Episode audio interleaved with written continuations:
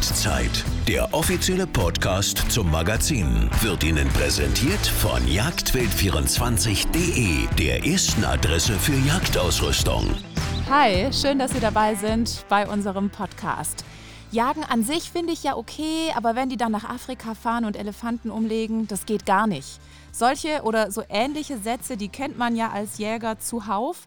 Verständnis für die Jagd ist, wenn überhaupt, ja nur auf unser heimisches Wild vorhanden. Aber welche Effekte hat die Jagd im Ausland tatsächlich? Also nicht nur aufs Wild, sondern auf die Menschen vor Ort, auf die Wirtschaft und auf den Schutz der Tiere und der Natur. Das und viele andere Bereiche rund um das Thema Auslandsjagd behandelt das Buch von den Brüdern Hannes und Ludwig Siege. Es heißt Die Sache mit der Auslandsjagd und ich freue mich sehr, dass Ludwig Siege heute bei uns als Gast im Podcast ist. Herzlich willkommen, Herr Siege. Hallo. Ja, hallo, danke schön für die Einladung für den Podcast. Ja, ich freue mich. Wir haben hier ein äh, kurzes Warm-up bei uns im Podcast. Sind Sie startklar? Ich bin startklar. Ansprechen. Die Jagdzeit-Fragerunde. Namibia oder Deutschland? Namibia. Warum? Ich habe 28 Jahre in Afrika gelebt und gearbeitet. Ähm, bin jetzt in Deutschland im Ruhestand, in Frankfurt in der Großstadt, habe aber mit meinem Zwillingsbruder, dem Co-Autor des Buches, ein kleines Häuschen in Namibia gemietet. Und da gehen wir immer wieder gerne hin. Im Moment geht es wegen Corona leider nicht. Und leben Sie dann äh, halb halb sozusagen in Namibia und Deutschland oder überwiegend in Deutschland? Nein, also es ist eher, es sind eher äh, in Namibia verlängerte Ur Urlaubsreisen. Also der Lebensmittelpunkt von uns ist schon in Deutschland. Okay, aber Ihr Herz schlägt für, für Afrika und äh, insbesondere Afrika. für Namibia. Okay. Genau, für Afrika, für Namibia, äh, wo das Leben sicherlich einfacher ist als in anderen Ländern Afrikas weiter nördlich. Mhm. Auch was Krankheitsbelastung angeht, Malaria und diese Dinge. Ne? Ja.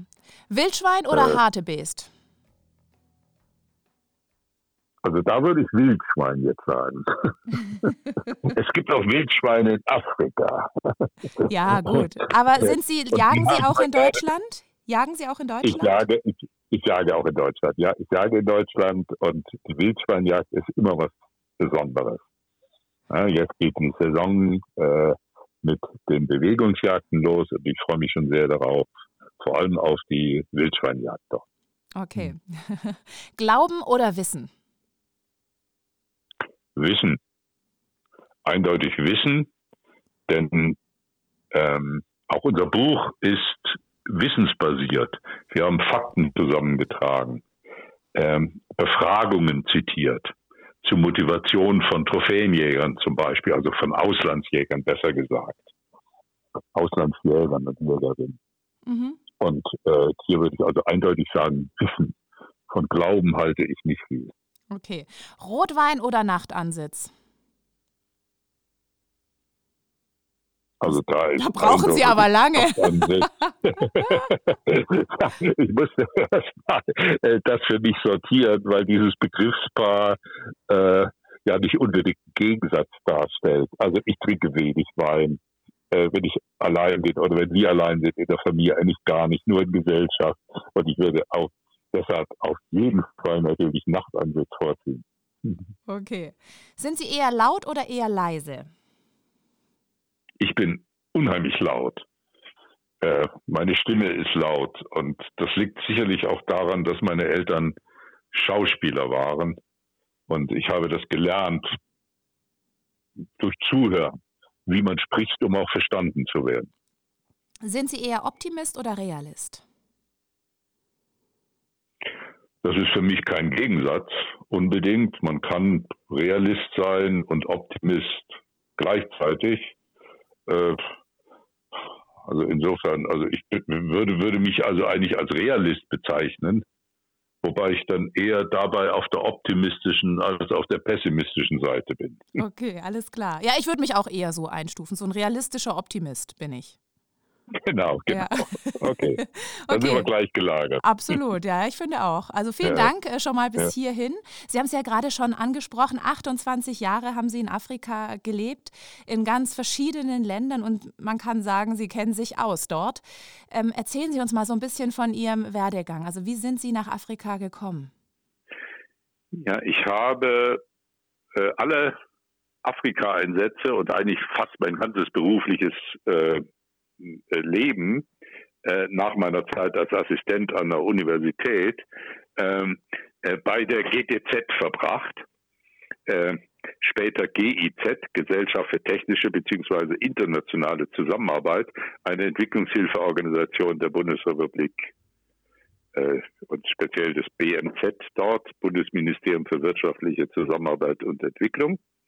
Ich habe zuerst im Bereich ländliche Regionalentwicklung gearbeitet, im Inland und Ausland, war eingesetzt äh, in Tanga, Tansania, in Kabompo, Sambia und habe dann ab 1994 das äh, Selu Conservation Program äh, übernommen von Rolf Baldus, der das die ersten sechs Jahre äh, gemacht hat, von 87 bis 93 und habe es dann auch zu Ende bringen müssen im Jahr 2003, als die damalige rot-grüne Bundesregierung in ihrer Weisheit beschlossen hat, dass Umwelt äh, kein Schwerpunktthema für Afrika sein sollte bei der deutschen Entwicklungszusammenarbeit.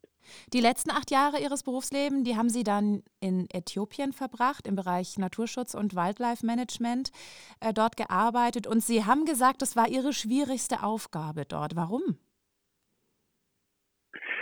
Ähm, Äthiopien war die schwierigste Aufgabe, weil äh, Schutzgebiete, äh, Wildtiernutzung, äh, Natur, Tourismus im Land überhaupt keine Priorität haben.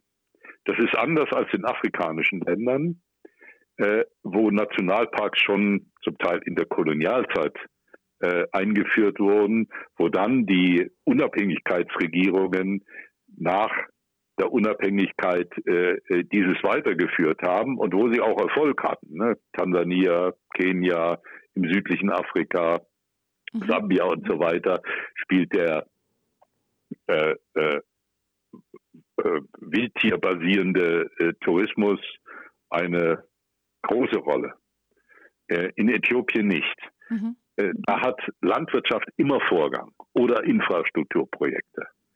Da hat die Wildlife Authority, die ich beraten habe, eigentlich überhaupt keine Chance, sich durchzusetzen mit ihren Themen, mit ihren Prioritäten. Ja. Äh, wir haben versucht, das zu ändern. Bis zu einem gewissen Grade ist es uns vielleicht auch gelungen. Man redet heutzutage mehr über äh, Naturtourismus, als äh, man das noch äh, 2008, als ich da angefangen habe, getan hat. Das ist auch das Jahr, in der diese Wildlife Authority überhaupt gegründet wurde. Mhm. Vorher gab es mal was Ähnliches. Das ist dann aber abgeschafft worden und einfach als Abteilung in das Landwirtschaftsministerium integriert worden, wo dann natürlich alle Belange, die mit Naturschutz zu tun hatten, untergebügelt wurden äh, von äh, landwirtschaftlichen Themen, die mit Landwirtschaft, landwirtschaftlicher Portion zu tun hatten. In Ihrem Buch äh, geht es ja vor allen Dingen auch um Ihre Erfahrungen im Selou Nationalpark äh, mit der nachhaltigen Jagdbewirtschaftung. Wie kann man Ihre Erfahrungen da vielleicht in ein paar Sätzen zusammenfassen? Man kann leicht über Naturschutz reden und Forderungen der asiatischen Länder stellen, dass wir Nationalparks schaffen, dass sie ihre Elefanten schützen, dass nicht gejagt wird und so weiter. Das ist aber äh, das geht aber an der realen Realität völlig vorbei. Die nachhaltige äh, Bewirtschaftung von Wildressourcen äh, war die ähm, hauptsächliche ähm, Einnahmenquelle für das Schutzgebiet. Mhm. Abgesehen von Zonen, wo viele Wildtiere waren und wo äh, man äh, äh, den normalen äh, Fotograf Viertourismus oder wie man ihn nennen soll, äh, äh, äh, machen konnte. Ähm, Jagd war die Einnahmequelle, die uns ermöglicht hat, beziehungsweise uns, damit meine ich natürlich auch die tansanischen Kollegen oder vor allem die, tansanisch, äh, äh die tansanischen Kollegen, äh, dieses Schutzgebiet vernünftig zu managen und die Wilderei zu unterdrücken und auch Argumente der Regierung zu liefern, dieses Schutzgebiet zu erhalten. Ohne Jagd wäre das nicht gegangen. Mhm.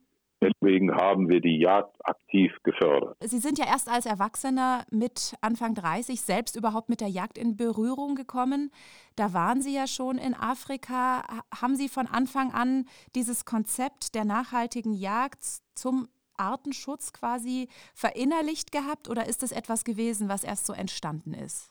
Also ich möchte mal sagen, das ist etwas, was in den 80er Jahren überhaupt erst entstanden ist. Und zwar in Simbabwe mit dem Campfire-Programm. Ähm, und Sambia ein bisschen später mit dem sogenannten AdMate-Programm. Wir erläutern das alles in unserem Buch. Ähm, ähm, äh, zuerst bin ich einfach mitgegangen auf die Jagd in Tanga, Tansania, mit Bekannten. Habe dann sehr schnell gesehen, dass äh, es dabei im Wesentlichen um Fleisch ging, um die Fleischjagd für Residenz, für Leute, die dort lebten. Ähm, diese Fleischjagd war sehr billig.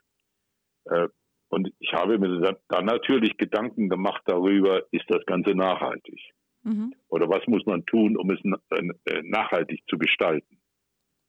Und habe dann beim nächsten Einsatz in Sambia, wo wir in einer sehr entlegenen Region mit vielen Wildressourcen äh, gelebt haben und da aber die Landwirtschaft im Wesentlichen gefördert haben, äh, äh, dann auch äh, mit äh, dem sambianischen AdMate-Programm zusammen äh, diskutiert und auch Gebiete identifiziert, die in Frage kommen könnten für kommunale Wildbewirtschaftung.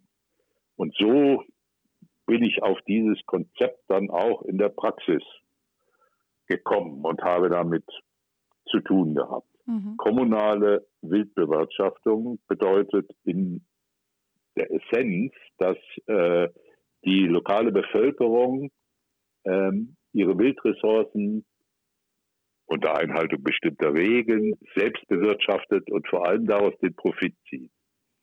Ähm, die Idee dahinter ist, dass äh, ein solches äh, äh, Konzept äh, auch die Einstellung der Leute verändert, dahingehend, dass sie ein Interesse haben, ihre Ressource zu schützen, ähm, längerfristig, langfristig zu bewirtschaften und nicht einfach Raubbau betreiben, wie es in der Wilderei in der Regel passiert. Warum glauben Sie, ist es so schwierig, dieses Prinzip der nachhaltigen Bewirtschaftung der Wildbestände den Menschen beispielsweise in Deutschland zu erklären?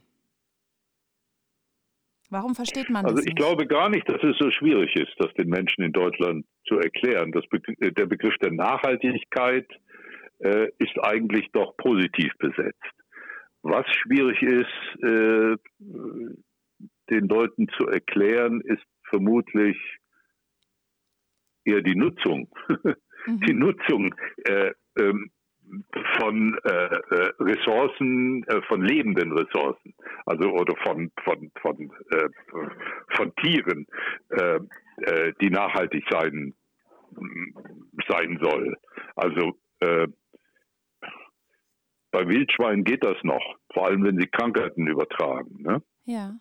Äh, äh das, das, wird wahrscheinlich von der Bevölkerung äh, äh, akzeptiert, eher. Äh, wenn es aber in Afrika um Elefanten geht, äh, dann wird das in der Regel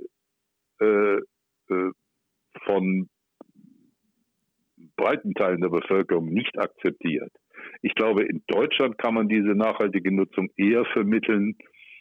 Ähm, wir haben sie ja auch im Bereich äh, der Forstwirtschaft und eigentlich kommt dieser Begriff Nachhaltigkeit, nachhaltige Nutzung ja aus der deutschen Forstwirtschaft. Vor äh, zwei, 300 Jahren wurde dieser Begriff geprägt. Ähm, ich glaube, dass hier äh, verschiedene Positionen oder Grundeinstellungen aufeinanderprallen. Mhm. Wer nachhaltige Nutzung propagiert, der muss natürlich auch das Schneiden von Bäumen oder das Schlachten von Tieren oder die Jagd akzeptieren. Wer ähm, grundsätzlich das Töten von Tieren ablehnt, aus tierrechtlichen Gründen, warum auch immer, der wird Schwierigkeiten haben, das Konzept der nachhaltigen Nutzung äh, zu akzeptieren. Ihr Buch, Ihr Buch heißt ja Die Sache mit der Auslandsjagd. Eigentlich finde ich, also zumindest jetzt ähm, in meiner Interpretation, impliziert der Titel eigentlich auch schon so ein bisschen, dass es eben schwierig ist, ja, diese Sache zu erklären. Also unser Buchtitel Die Sache mit der Auslandsjagd ist angelehnt an ein sehr erfolgreiches Buch von Heribert Kalchreuter, Die Sache mit der Jagd. Darin mhm. hat er in den 70er Jahren äh, Jagd populärwissenschaftlich erklärt. Äh, und wir haben uns vorgenommen, äh, die Auslandsjagd in ähnlicher Form ähm, äh, dem, den Leuten, dem Publikum näher zu bringen. Deshalb dieser Titel. Mhm. Warum war es Ihnen ein Anliegen, das Buch zu veröffentlichen? Also wir haben gesehen, und das ist zum Teil eigene Erfahrung, das ist aus der Literatur, dass äh, Jagdgegner die Auslandsjagd verunglimpfen, äh, indem sie die Motive der Jäger zitieren. Dabei kümmern sie sich nicht um die Auswirkungen der Jagd, die mhm. in aller Literatur, aller ernstzunehmenden Literatur äh, sehr oft positiv sind, weil die Jagd Einkommen schafft, weil sie, und zwar für die lokale Bevölkerung, beziehungsweise auch für die lokalen äh, Administrationen in den, in den betreffenden Gebieten, weil sie äh, bei der Problemtierbekämpfung hilft. Also mhm. Jagd ist äh, äh, vom wissenschaftlichen her, wenn man auf die Auswirkungen schaut, etwas Positives. Ähm, es werden aber in Presse vor allem, in den sozialen Medien, vor allem in den nicht editierten Medien, äh, Shitstorms äh, äh, entfacht. Wenn ein Bild auftaucht von einem Jäger, der hinter einem Löwen sitzt, den er gerade geschossen hat. Der von Cecil, der äh, ist da der bekannteste, 2015, den haben wir auch in unserem Buch äh, relativ umfangreich aufgearbeitet. Wir mhm. meinten also, dass äh, dieses negative Bild der Auslandsjagd, äh, dass dem äh, ein mehr wissenschaftlich geprägtes, objektiveres Bild entgegengesetzt werden äh, muss. Und das mhm. haben wir versucht. Es gibt Gut, ja eben auch Argumente. Gelungen ist, muss, muss jemand anders beurteilen, ja. müssen Sie vielleicht beurteilen. Hm? Es gibt ja auch Argumentationshilfen in Ihrem Buch und eben die Argumente für die Auslandsjagd sind zusammengefasst. Ist es tatsächlich etwas, glauben Sie, was so im Alltag helfen kann, wenn einer jetzt erklärt, warum er äh, ins Ausland fährt zur Jagd? Also ich hoffe es, mhm. dass das helfen kann.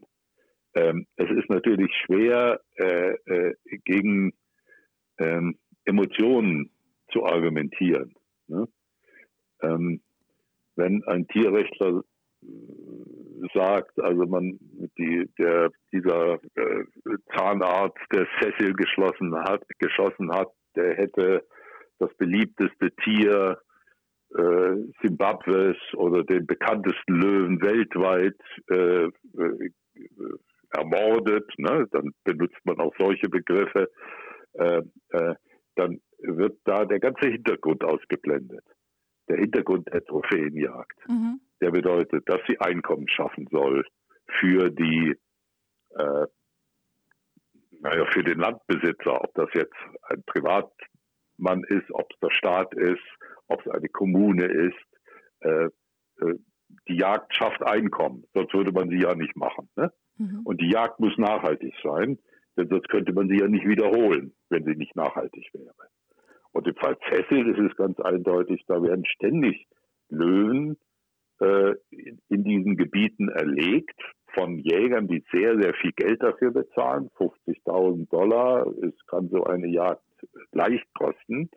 Äh, äh, und äh, dieser Löwe hatte ja ein äh, Radiohalsband um, das ihn von Forschern äh, umgelegt wurde, die auch die Auswirkungen der Jagd äh, äh, äh studiert haben. Ähm, ähm, und äh, der Chef dieser Wildlife Research Unit, Wild Crew, äh, äh, McDonald, der hat im Anschluss an diese Jagd geschrieben, dass das ein völlig normaler Vorgang war, dass äh, auch im gleichen Jahr zwei Löwen vorher geschossen wurden, in dem gleichen Gebiet, die äh, diese Halsbänder trugen, äh, äh dass das Ziel der Forschung auch äh, die Auswirkungen von Trophäenjagd auf die Löwenbestände etc. war und dass im Übrigen äh, solche ähm, Angriffe auf die Trophäenjagd negative Auswirkungen auf die Löwenbestände haben könnten.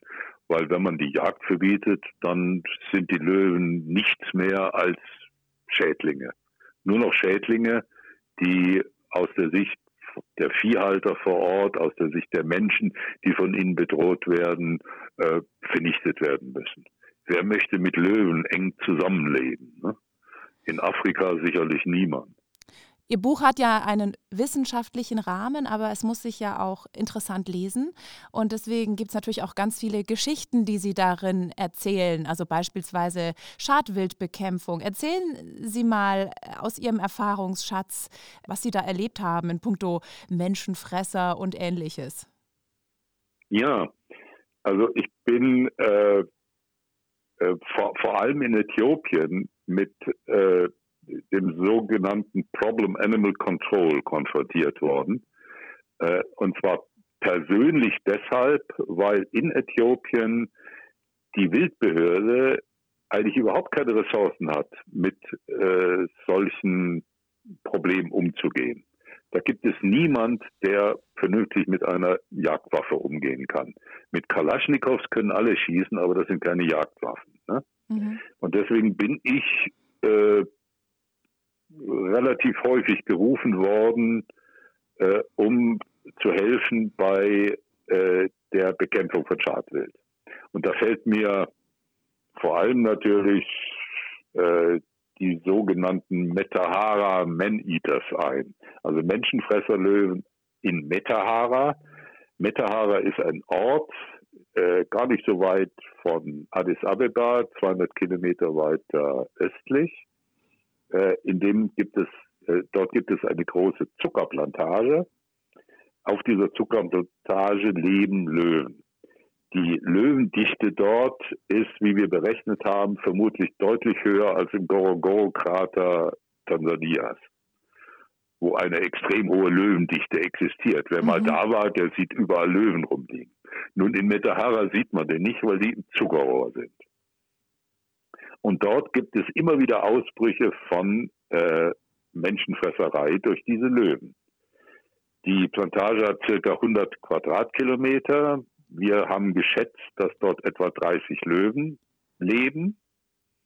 Äh, Im Zuckerrohr versteckt. Dort haben sie Deckung, dort haben sie Wasser. Mhm. Dort haben sie auch Nahrung, vor allem Warzenschweine, Buschböcke und so weiter. Ähm, aber es laufen dort eben auch tagsüber bis zu 3000 Menschen herum. Und äh, äh, diese Löwen äh, haben so ab äh, Oktober 2015 wieder angefangen, Menschen zu fressen. Mhm. Und zwar jeden Monat ein. Und im Januar, als äh, äh, Nummer vier getötet wurde, sind wir dann gerufen worden. Und dort habe ich dann äh, auf einen auf die Menschenfresser gejagt. Das waren zwei Löwinnen. In der Regel sind es Löwinnen, die äh, äh, Menschenfresser sind, die jagen. Natürlich können es auch Löwen sein. Wir haben auch Beispiele für männliche Löwen in unserem Buch. Mhm. Aber ähm, das war natürlich eine sehr mm, spannende und interessante äh, Jagd. Und äh, wir haben auch äh, also wir haben einen Löwen geschossen und äh, die Menschenfresserei hat danach aufgehört für mindestens ein Jahr. Ich habe jetzt keine neuen Nachrichten. Äh, da, dass ich keine neuen Nachrichten habe, liegt möglicherweise auch daran, dass in afrikanischen Ländern wie Äthiopien äh, Tote durch äh, Wildtiere was völlig Normales sind. Das macht allenfalls lokale Schlagzeilen, äh, Schlagzeilen, wenn überhaupt, aber es macht keine internationalen Schlagzeilen. Es werden ständig Leute durch Krokodile dort gefressen. Mhm. Krokodile haben wir auch gejagt. Und die Konflikte, die nehmen ja wahrscheinlich zu, weil der Lebensraum die, immer, immer kleiner wird. Ja, die Konflikte nehmen zu, weil der Lebensraum immer kleiner wird, weil die äh, Menschenzahlen steigen. Also die sogenannten Hard Edges zwischen Wildlife und, und, und Menschen, die nehmen zu. Ähm, wir hatten sogar äh, äh, menschenfressende Hyänen in Addis Abeba selbst, wo es unheimlich viel Hyänen gibt. Ne? Mhm. Und äh, also Hy Hyänen fressen in der Regel nur Kinder. Diese Hyänen hatten jetzt ein Baby gefressen, da wurden wir dann auch gerufen. Also ziemlich gruseliges Szenen, wenn man sich Geschichte. das vorstellt, dass sie jeden dann äh, Leute angreifen, das sind durch die Ärmsten der Armen, die auf der Straße schlafen und, und äh, die anfangen fangen, äh, zu fressen. Also da haben wir auch einen Artikel drin. Äh, wir haben Artikel über Krokodile drin. Äh, es gibt natürlich auch Schadtiere, die nicht Menschenfresser sind, trotzdem Menschen töten, wie Hippos mhm. zum Beispiel, also Flusspferde. Wir haben da was drin äh, in unserem Buch. Also wir haben äh, die wissenschaftlichen äh, Teile gekoppelt mit eigenen Erfahrungen, äh, vor allem im Bereich dieses Problem Animal Control, äh, auch um das Ganze lesenswerter und interessanter zu machen. Mhm. Was glauben Sie denn, wie es weitergeht mit den Wildtierbeständen in Afrika? Tja, also die Bevölkerung in Afrika nimmt zu. Das heißt, Lebensräume werden abnehmen. Es gibt, also das ist die eine Bedrohung, Habitatverlust mhm. für Wildlife. Ne? Die zweite Bedrohung ist Wilderei. Ähm, Wilderei äh, hat eine ganz andere Dimension in vielen Ländern, als sie bei uns hat. Und oft ist überhaupt noch kein Unrechtsbewusstsein da. Also weil auch Gesetze, äh, die von der Zentralregierung erlassen werden, von irgendeiner Zentralregierung äh, äh, vor Ort gar nicht die Relevanz haben. Die Leute haben zum Beispiel in bestimmten Zonen Äthiopiens immer Wildfleisch gegessen. Mhm. Und äh, ich habe im Buch auch da eine Anekdote drin über, über äh, äh, einen Besuch da bei Wilderern, wo die uns einfach stolz gezeigt haben, was sie gejagt haben, weil sie die Regeln gar nicht kannten, die Gesetze gar nicht kannten. Und wenn ich sage, uns sage, dann war das eine Delegation der Wildlife Authority. Die haben uns stolz gezeigt, was sie für Wildfleisch dort äh, äh, essen, was sie selbst gejagt haben, unter, unter einigen Mühen offensichtlich. Die dritte Bedrohung äh, von Wild, äh, würde ich sagen, kommt durch die Tierrechtsbewegung, denn die Einschränkung von Nutzung, vor allem von Trophäenjagd, führt dazu, dass äh, Wildgebiete, Wildtiere und damit die Gebiete, in denen sie leben, äh, äh, ihre Berechtigung, ihre Existenzberechtigung verlieren. Man kann nun mal nicht alles, äh, alle Wildgebiete in Afrika zu Nationalparks erklären. Mhm. Äh, dann hätten wir jede Menge sogenannte Paper Parks, also Parks, die nur auf dem Papier existieren, weil sie keine Einnahmen erwirtschaften und auch kein Geld für Management da ist. Also die Jagd hat hier die Funktion, äh, Wildgebiete in Wert zu setzen und in ihrer natürlichen Struktur zu erhalten. Wenn man diese Jagd abschafft oder wenn man die Jagd dadurch einzuschränken versucht, indem man äh, Trophäenimportverbote durchsetzt, hier in unseren Ländern, dann führt das äh, äh, zu Verlust von Wildgebieten und damit zum Verlust von, von, von Wildtieren. Haben Sie ein Lieblingskapitel im Buch? wenn ich so reingucke und durchblättere, dann finde ich die Einleitung von Michael Miersch besonders interessant. Also gar nicht etwas, was wir jetzt selbst geschrieben haben. Vielleicht finde ich es deshalb besonders interessant. Was man selbst schreibt, das schreibt, das kennt man und das ist immer schwerer einzuschätzen als das, was jemand anderes schreibt. Der Miersch, Michael Miersch hatte mich mal in Cedu besucht, 1995, und kennt dieses Konzept der kommunalen Wildbewirtschaftung und mhm. stellt darauf ab, als Nichtjäger.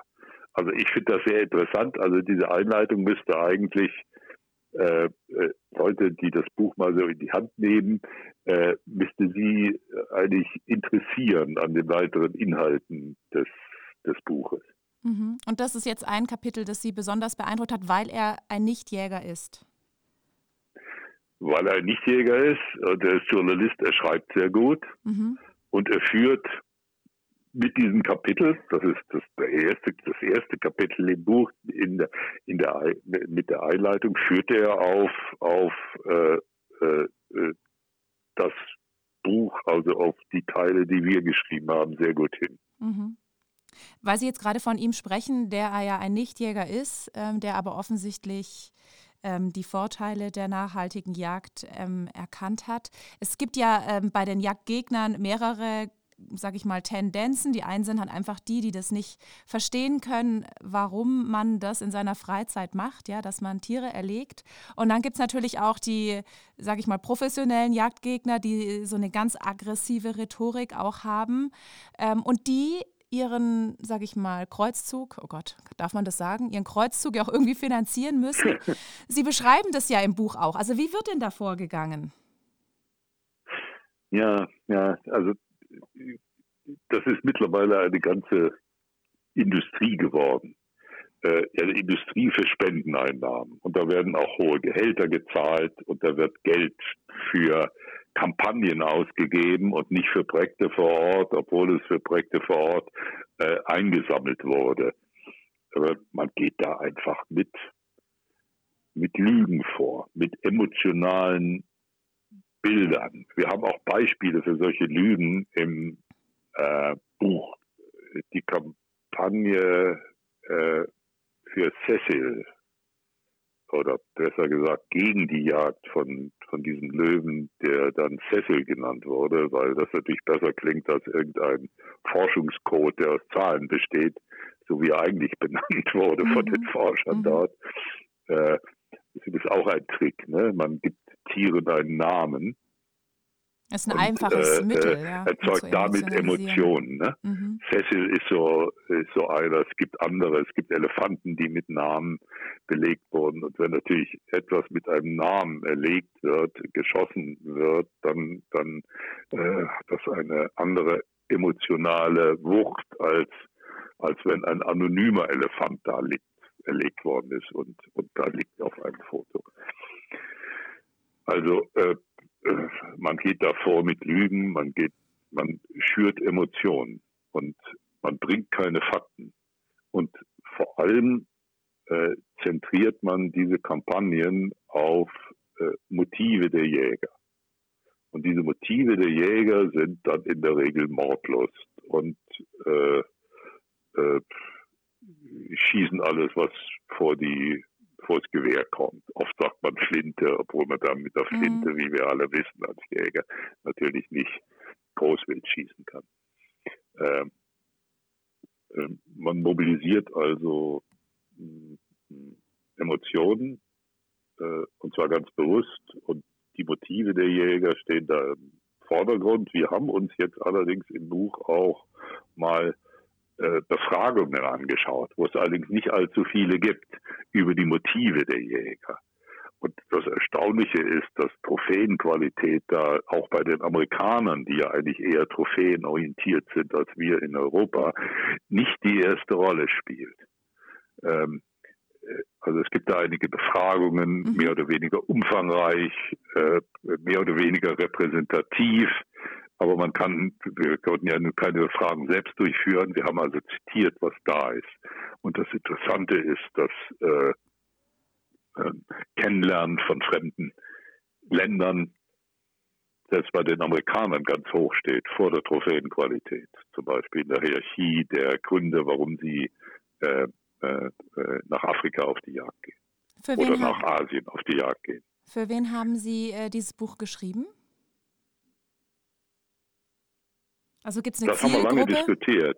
Mhm. Für wen schreiben, das haben wir lange diskutiert. Für wen schreiben wir so ein Buch? Mhm. Also wir schreiben es zum Teil natürlich für Jäger, Auslandsjäger, um ihnen auch Munition an die Hand zu geben, äh, äh, äh, zu verteidigen bzw. zu begründen, was sie tun. Ne? Denn sie werden ja auch dann gefragt, ja, warum macht er das? Warum fahrt er denn ins, ins Ausland, um zu jagen? Ne? Mhm. Ähm, äh, wir haben es geschrieben auch für Journalisten zum Beispiel, die sich mit diesem Thema be befassen. Äh, und wir haben hinten drin ja auch so eine Argumentationshilfe für Journalisten, wie sie umgehen sollen mit solchen Medienkampagnen wie Cecil und so weiter. Ja. Wir haben es insgesamt für die interessierte Öffentlichkeit geschrieben. Wobei natürlich die Frage ist, ob dieses Buch tatsächlich an diesen Personenkreis gerät. Ist, äh, ist schwer zu sagen. Aber wir glauben also schon, dass äh, äh, so ein Buch auch außerhalb der Jägerschaft Interesse finden kann. Andererseits auch die Tatsache, dass wir unsere eigenen Jagderlebnisse dabei mit dem äh, mit der Problemtierbejagung dort reinbringen, zeigt natürlich schon, dass in erster Linie wir uns an diejenigen wenden, die Auslandsjagd betreiben Mhm. ne? und äh, äh, die das die das Thema interessant finden, aber möglicherweise nicht begründen können ähm, oder zumindest nicht wissenschaftlich begründen können, äh, was das, was sie tun, äh, für, für Auswirkungen hat. Alles klar. Vielen Dank, Herr Siege. Bis hierhin schon mal. Wir haben noch eine kleine Schlussrubrik. Wildes Durcheinander. Ja, die NGOs machen sich zum Teil mit den Umsiedlungsprojekten die Taschen voll. Wilderer machen den großen Reibach mit verschiedenen Körperteilen. Es wirkt eigentlich so ein bisschen ausweglos manchmal, die Situation, denn wo Geld gemacht wird, da wird ja auch weiter ausgebeutet. Oder denken Sie, es gibt irgendeine Lösung für, für die Probleme? Also die Standardlösung gibt es natürlich nicht. Also davon kann man nicht ausgehen. Äh, äh, Anti-Wilderei ist wichtig. Anti-Wilderei muss bezahlt werden. Ähm, hier spielt die Trophäenjagd eine Rolle, da sie hohe Einnahmen generiert. Ähm, äh, die Leute, die mit Wild leben, müssen von dem Wild profitieren, sonst bewahren sie es nicht. Sonst ist Wild nur Feind und muss ausgemerzt werden, wenn es die Ackerfrüchte frisst, wenn es die Leute bedroht, wenn es die Kühe, Ziegen und so weiter äh, äh, äh, bedroht. Es geht kein Weg an der Jagd äh, vorbei. In weiten Teilen äh, Afrikas, Asiens, äh, äh, dort wo man über den fotografischen Tourismus keine Einnahmen erzielen kann, weil die Wilddichten einfach zu gering sind zum Beispiel, weil äh, die, das Klima zu schwierig ist für Touristen, für den Massentourismus. Äh, es gibt also da keine, keine Alternative. Ähm, natürlich ist Jagd nur ein Element von Naturschutzstrategien. Es gibt eine ganze Menge anderer. Äh, aber es ist eben ein unverzichtbares Argument. Und ich kann nur abschließend sagen, äh, Jagdgegner sollten sich nicht auf die Motive der Jäger kaprizieren, sondern sollten die positiven Auswirkungen von richtig, von gut organisierter Jagd, Trophäenjagd äh, äh, ins, äh, ins Blickfeld nehmen, ins Auge nehmen. Alles klar. Herzlichen Dank, Herr Siege, dass Sie sich heute Zeit, die Zeit genommen haben für mich. Bitte sehr. Machen Sie es gut und passen Sie auf sich auf. Tschüss, Herr Siege. Okay, tschüss. Für unsere Premium- und Digitalabonnenten der Jagdzeit, da gibt es übrigens sehr gute Neuigkeiten seit 12. Oktober. Da können Sie das aktuelle Magazin, aber auch alle jemals erschienenen Ausgaben der Jagdzeit zum Beispiel auf dem Handy oder auf dem iPad anschauen. Und auch von Ludwig Siege, da sind schon viele Artikel in der Jagdzeit erschienen, zum Beispiel in der Ausgabe 29 der Artikel Afrika, Menschenfresser oder in der Ausgabe 16 Äthiopien, Hyänen in Addis Abeba. Da haben wir ja auch schon im Podcast gerade ein bisschen drüber gesprochen. Bis zum nächsten Mal. Passen Sie auf sich auf, bleiben Sie gesund. Ciao. Das war Jagdzeit, der offizielle Podcast zum Magazin. Jeden zweiten und letzten Mittwoch im Monat. Auf allen gängigen Plattformen und bei Instagram. Wurde Ihnen präsentiert von jagdwild24.de, der ersten Adresse für Jagdausrüstung.